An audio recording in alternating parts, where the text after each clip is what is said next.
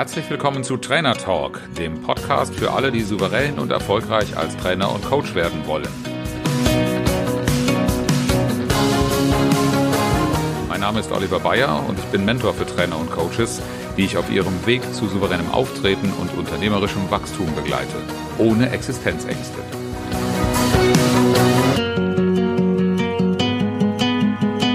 Folge Nummer 54 dieses Podcasts und äh, darin widme ich mich dem Thema Online oder Präsenz. Was ist die bessere Durchführungsform? Mir ist dieser Blick auf dein Angebot äh, ganz wichtig, auch mit ähm, verknüpft mit dem, was ich selbst in den letzten Monaten als Erfahrung machen durfte. Die Branche hat es zurzeit ja ziemlich schwer. Ich habe selbst erlebt vor einem halben Jahr, wie mir Stornos Stück für Stück das gesamte Buchungsprogramm des Jahres um die Ohren haben fliegen lassen und ich auf einmal für die drei bevorstehenden Monate fast ohne Aufträge dastand, also nur noch das, was online gerade durchführbar war, was aber einen ganz, ganz kleinen Teil nur ausgemacht hat und ansonsten habe ich nichts gehabt. Die Dinge, die man online durchführen konnte, waren aufgrund des Angebots am Markt auch einem Preisverfall unterworfen. Da ist nicht so viel zu verdienen, wie wenn man vollständige Trainingstage oder gar umfangreiche Workshops, Workshop-Serien verkauft. Und es war ähm, seitdem auch ungleich schwieriger, Akquise gerade auch im Firmengeschäft zu machen. In Zeiten des äh, Distanzgebotes haben wir erleben dürfen, dass Online-Angebote wie Pilze aus dem Boden geschossen sind, weil natürlich all das, was man auf die Schnelle lostreten konnte, willkommen war als Beschäftigungsmöglichkeit. Und ähm, was ich dabei auch immer wieder in Diskussionen gesehen und gehört habe, ist eine ganz große Skepsis, wie gut dieser Weg wirklich ist. Dabei wird immer so ein Vergleich zwischen Online und Präsenz gezogen und das hat mich veranlasst, diese Folge zu machen. Ich möchte dir in dieser Folge meine Erfahrungen mit beiden Wegen und auch ein paar Empfehlungen mitgeben, worauf du achten solltest bei deiner Wahl und auch im Umgang mit diesen beiden Wegen. Schauen wir uns zunächst einmal online an. Äh, online war für mich tatsächlich nicht so neu. Ich habe anderthalb Jahre vorher schon als Kunde und sogar teilweise auch mit ersten Erfahrungen als Trainer mit äh, Online-Systemen gearbeitet. Das meiste meiner Erlebnisse bezog sich auf Zoom. Und ähm, ich habe auf diesen Plattformen Webinare mitgemacht, ich habe an Workshops teilgenommen, Beratung und Coaching auch teilweise eben selbst äh, durchgeführt. Und ich habe diese Systeme ähm, ganz grundsätzlich sehr positiv wahrgenommen. Sie sind sehr flexibel, je nach dem System, was man einsetzt. Ähm, in dieser Form zu arbeiten ist aber egal, mit welchem System, grundsätzlich die flexiblere Form, weil drumherum, wenn man die Sachen kennt und zur Verfügung hat, nicht so ein hoher Organisationsaufwand nötig ist. Ich habe auch gelernt, was meine Vorbehalte früher waren, dass äh, ein guter Beziehungsaufbau eine gute Verbindung auch mit diesen Medien möglich ist. Da wird gerne der Vergleich gezogen und behauptet, dass da online nichts geht. Ich habe zum Beispiel schon während meiner Coaching-Ausbildung gehört, äh, Skype, Videotelefonie oder gar Coachen per Telefon geht gar nicht. Ich habe tatsächlich andere Erfahrungen gemacht und diese Systeme sind absolut dafür geeignet. Äh, und ich finde diesen Vergleich manchmal unbillig, insbesondere in Zeiten, wo ich gar keine Wahl habe, vor Ort zu sein, äh, ist das durchaus eine, eine valide Alternative. Und das habe ich vorher schon äh, kennengelernt und dafür auch gewusst. Und ich habe auch die Beispiele, die ich vorher kennengelernt habe, als sehr intensiv wahrgenommen. Ähm, wenn sie gut gemacht waren, sogar kurzweilig. Und jetzt wollte ich ab März natürlich mal wissen, was macht die Branche so und habe mir ziemlich viele Angebote angeschaut. Teilweise einfach nur, um zu gucken, wie machen es die anderen und teilweise auch natürlich Dinge neu zu lernen, äh, im Sinne von, was kenne ich noch nicht, was geht so alles an Möglichkeiten. Ich habe Webinare von Kollegen, äh, die ich kannte, besucht und äh, ich habe auch äh, Experimente kennengelernt. Ähm, ich habe selbst Experimente durchgeführt. Äh, ich habe eine monatliche Leadership Hour angeboten. Ich habe klassische Themen besucht ähm, und ich habe ja auch das Thema neue Medien erschlossen. Denn es ist nicht nur die Frage, ob ich jetzt statt in einem äh, Seminarraum im Hotel oder im Unternehmen äh, im virtuellen Bereich ein System namens Zoom oder Teams, äh, WebEx, äh, Adobe Connect, will hier keine komplette Marktübersicht geben, die habe ich nicht. Aber das waren die Systeme, die ich vorher schon kannte oder während dieser Zeit wahrgenommen habe. Und ähm, dazu gibt es eine ganze Reihe von Tools, die ich auch kennenlernen durfte. Äh, insofern war das eine sehr, sehr spannende Zeit. Was ich aber feststellen durfte, war, das Angebot war sehr durchwachsen und ich habe viele Beispiele kennengelernt, anhand derer ich gut nachvollziehen kann, wenn jemand skeptisch äh, diesem Durchführungsweg gegenübersteht. Denn äh, manche versuchen dann tatsächlich eine 1 zu 1 Umsetzung von bestehenden Konzepten zu machen. Das habe ich äh, auch vielfach bei Kollegen gehört. Dann das halte ich auch anhand meiner Erlebnisse nicht für sinnvoll. Was ich bei sehr vielen, und zwar, was fand ich sehr, sehr erschreckend festgestellt habe, ist das, was wir eigentlich im Seminarraum mittlerweile zu überwunden geglaubt hatten. Äh, das ähm, ist leider wieder richtig eingezogen. Die schlechte Gewohnheit, begleitetes Lesen anhand von PowerPoint-Folien zu machen. Das war wirklich ein Schock äh, zu sehen, dass sogar etablierte Kollegen, etablierte Institute, mit denen ich zusammenarbeite, äh, hier ein, ein Bild angeboten haben, äh, das schon bis hin zu einem Fremdschämen äh, wirklich nicht erfreulich war. Und zu diesem unerfreulichen Bild zählte auch die Beobachtung, dass die Technik, die in diesem Zusammenhang eingesetzt wurde, und ich rede jetzt nicht von einer PowerPoint-Version oder von der technischen Gestaltung dieser, äh, dieser PowerPoints, sondern von Dingen, die in einem Online-Verfahren jetzt auf einmal sehr, sehr wichtig sind. Das geht los beim Webcam-Bild. Noch heute bin ich regelrecht geschockt, wie gute Leute ähm, ein Erscheinungsbild kreieren, indem sie einfach nur von ihrem Notebook, äh, das meistens ziemlich schräg von unten das Bild aufnimmt, auf ihre Leser, äh, auf, auf ihre Teilnehmer regelrecht herabblicken. Das ist, äh, wenn, wenn ich mich äh, in den Seminarraum stelle, dann ist eigentlich in jedem Train the Trainer das Thema, äh, achte für, auf ein geordnetes Bild, auf ein gutes Arrangement. Und das ist komplett bei den Webcam-Szenarien vergessen worden. Ähm, neben diesem Winkel ist dann auch das Thema Licht. Äh, wie gut ist jemand zu sehen? Wie scharf ist das Bild? Ähm, wie zeigenswert, sehenswert ist der Hintergrund? Das sind Dinge, mit denen haben wir uns auseinanderzusetzen, weil einfach das Szenario ein anderes ist. Und es war schlimm zu sehen, wie viele Menschen das überhaupt nicht auf dem Schirm haben. Und das nächste, was mir als auditiven Menschen äh, auch sehr wichtig ist, ist ein grauenhafter Ton. Wenn das auch einfach ist, einfach sein Notebook aufzuklappen, einen Zoom zu starten und dann mit den Bordmitteln des Notebooks zu arbeiten, äh, in, je nachdem in was für einem Raum man sitzt, ergibt sich da ein halliger Ton, der es äh, durch, also mir teilweise schwer gemacht hat zu folgen ähm, Lautstärken sind da, also da, da wird, wird überhaupt nicht richtig darauf geachtet, dass die Teilnehmer auch wirklich einen angenehmen, einen gut aufnehmbaren Ton präsentiert bekommen und dass das Ganze gut verständlich ist. Und die eingesetzten Systeme, da haben auch viele mit Fantasie, Fantasielosigkeit geglänzt. Äh, es reicht einfach nicht, genauso wenig wie im Seminarraum, äh, wenn wir hier einfach nur eine Stunde lang in einem Webinar eine PowerPoint-Folienschlacht abziehen. Es gibt so viele Möglichkeiten dank Internet inzwischen. Äh, die eingesetzte Software macht den Unterschied. Und da bin ich bei vielen Angeboten wirklich enttäuscht gewesen, wie wenig auf solche Dinge und damit auch die Möglichkeiten des Online-Wegs konsequent gesetzt worden ist. Mein Tipp, wenn du dich mit dem Thema Online auseinandersetzt und befasst, setze auf die, auf Konzepte, die wirklich sich der Online-Situation anpassen. Also nicht eins zu eins äh, mir so einen Seminarleitfaden von zwei Tagen anschauen und dann gucken, welche Übung kann ich virtuell wie umsetzen oder wie finde ich da ein Pendant, weil schon der Ablauf, zwei Tage am Bildschirm zu sitzen, äh, ist unzumutbar.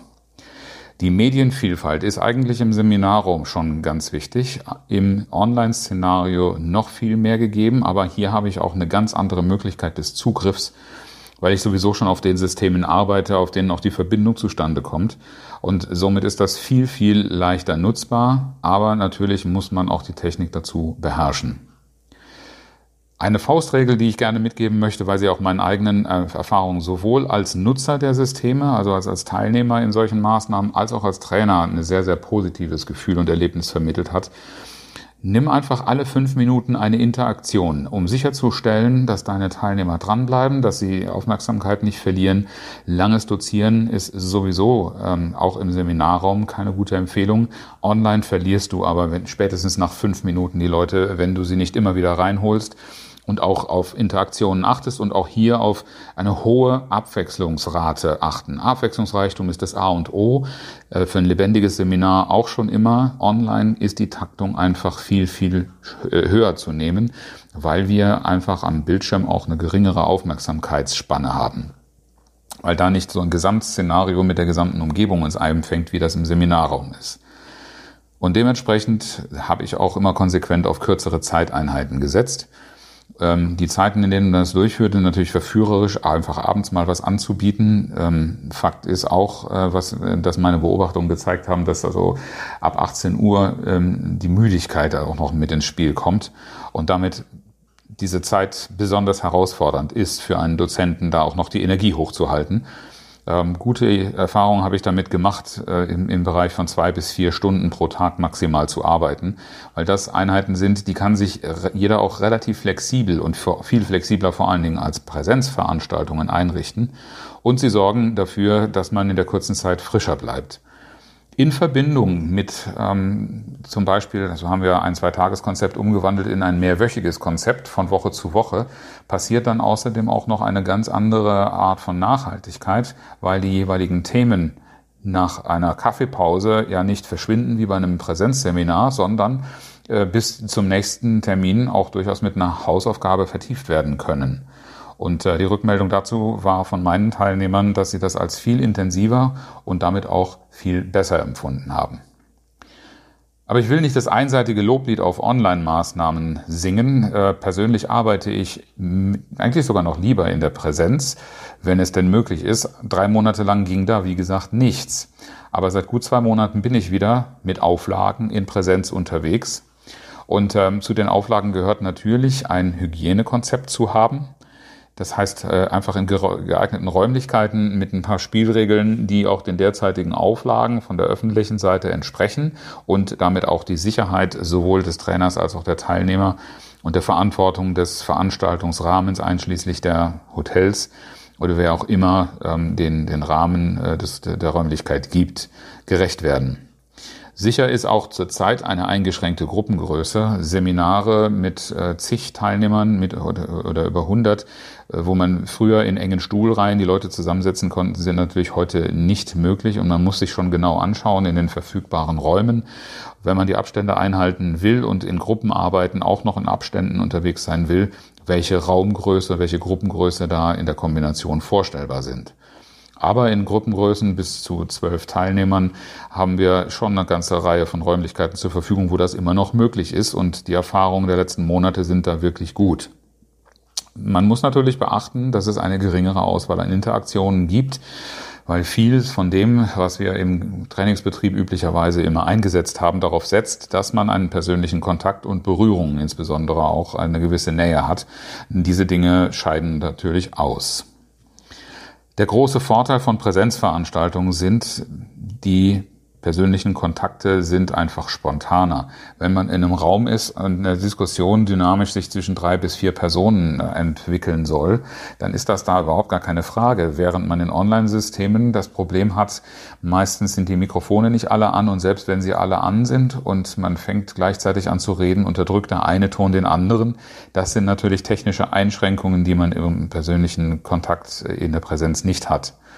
Und dadurch entwickelt sich auch eine Gruppendynamik sehr viel schneller und positiver, als das über Bildschirme möglich ist. Und ähm, warum ich so viel schon wieder in Präsenz arbeite, hat natürlich damit zu tun, dass die Maßnahmen, mit denen ich unterwegs bin, wo es um Teamzusammenarbeit, um Führungskultur geht, sehr stark auf diese Gruppendynamik setzen. Und das, was wir in diesen Konzepten umsetzen, das ist online tatsächlich nur sehr eingeschränkt möglich. Insofern ist es auch eine Frage des Einsatzbereiches, wie viel Online und wie viel Präsenz man tatsächlich sinnvollerweise machen kann. Was von den Teilnehmern natürlich auch sehr positiv gesehen wird, und da nehme ich mich nicht aus, das ist ähm, weniger über den Bildschirm arbeiten zu müssen, weil wir natürlich aus den letzten Monaten heraus mit der erhöhten Zahl von Homeoffice-Stunden und Arbeitsplätzen so viel Bildschirmzeit haben, dass auch eine hohe Dankbarkeit dafür ist, einfach daraus wieder rauszukommen. Und damit auch, und das ist auch ein sehr, sehr positiver Punkt, den wir früher gar nicht so zu schätzen wussten, wie das heute gesehen wird, den Tapetenwechsel zu haben, den Abstand vom Arbeitsplatz zu haben, äh, der im Zweifel auch als Homeoffice, ähm, wenn ich diese Weiterbildungsmaßnahmen äh, online mache, sitze ich ja in der gleichen Umgebung, in der ich sonst auch arbeite im Homeoffice. Und dieser Tapetenwechsel wird hier natürlich nach wie vor sehr, sehr gerne gesehen. Aber was die Firmen natürlich auch gemerkt haben, äh, und es gilt ja gleichermaßen für die, um, für die Verlegung von Arbeitsplätzen, ebenso wie die Verlegung von Bildungsmaßnahmen, der Reise- und Organisationsaufwand und die damit verbundenen Kosten sind natürlich in der Präsenz sehr viel höher. Und das ist jetzt wiederum ein Vorteil, den online gegenüber der Präsenz ausspielt. Das ist nach wie vor ein Problem der Präsenz und erscheint heute noch gewichtiger als früher, weil jetzt der Unterschied viel, viel größer sichtbar wird. Die Präsenzmaßnahme ist natürlich auch schwerfälliger. Sie ist schwerfälliger in der Organisation, im Zustandekommen, ähm, im ganzen Drumherum und auch im methodischen im Raum. Ich nehme mal nur ein Beispiel, was für mich ein sehr, sehr interessantes Learning war wenn wir im Raum eine Kartenabfrage machen mit einer Pinnwand, was ja früher äh, eigentlich äh, ausnahmslos oder, oder alternativlos eine Interaktion in Gruppen war, dann haben wir beobachten können, dass sich meistens einer gefunden hat, der eine Karte schreibt und ähm, die Ergebnisse von der Gruppenarbeit zum Beispiel aufnimmt oder dass irgendjemand protokolliert, was diskutiert wird und auf Karten oder Flipchart festhält. Und das war immer etwas, äh, ich habe es als einschränkend empfunden. Die Erfahrung ist, wenn ich mit Online-Pinwänden arbeite, dann können locker bis zu 30 Personen gleichzeitig auf eine Pinwand schreiben und ich habe hinterher nur ein bisschen Sortieraufwand. Ähm, so sind virtuelle Pinwände natürlich auch eine viel geringere Barriere. Keiner hat mehr das Handschriftproblem zum Beispiel. Ähm, ich war ziemlich baff, äh, wie ich eine Frage gestellt habe in einer Seminarrunde und ähm, auf einmal da zig äh, Post-its auf meiner virtuellen Pinnwand gelandet sind, weil ich sowas aus einem Seminarzusammenhang, äh, Seminarraum nicht kenne. Die Dokumentation einer Präsenzveranstaltung ist natürlich auch aufwendiger, weil das ist jetzt natürlich eher dein Problem als Trainer oder eben meins als Durchführender, denn du musst ja alles erst abfotografieren. Das ist online durch Aufzeichnungssysteme und durch die verwendeten Dateien natürlich im Grunde schon gemacht und damit nur ein bisschen im Format anzupassen, ein viel, viel geringerer Aufwand.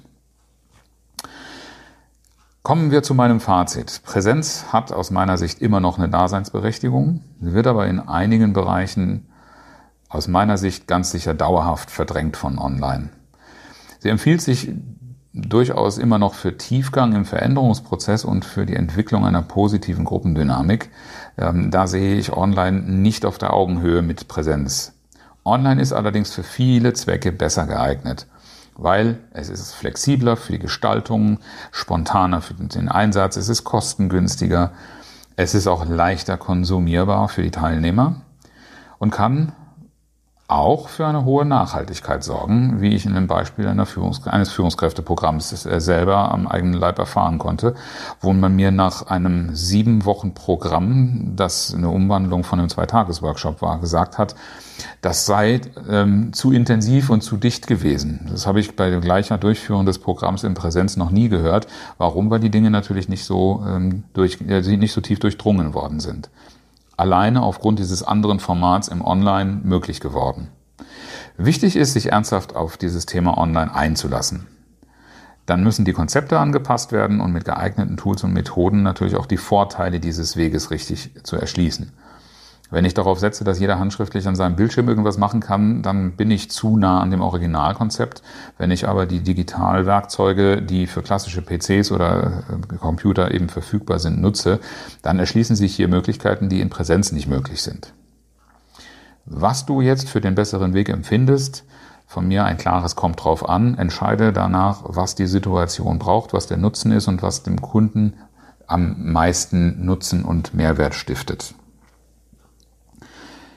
Ein inspirierendes Zitat für diese Konkurrenzsituation zwischen Online und Präsenz habe ich dieses Mal auch dabei. Es stammt von Michael Richter, einem deutschen Zeithistoriker, der gesagt hat, man kann in der Wahrheit leben, aber schöner ist es in der Wirklichkeit.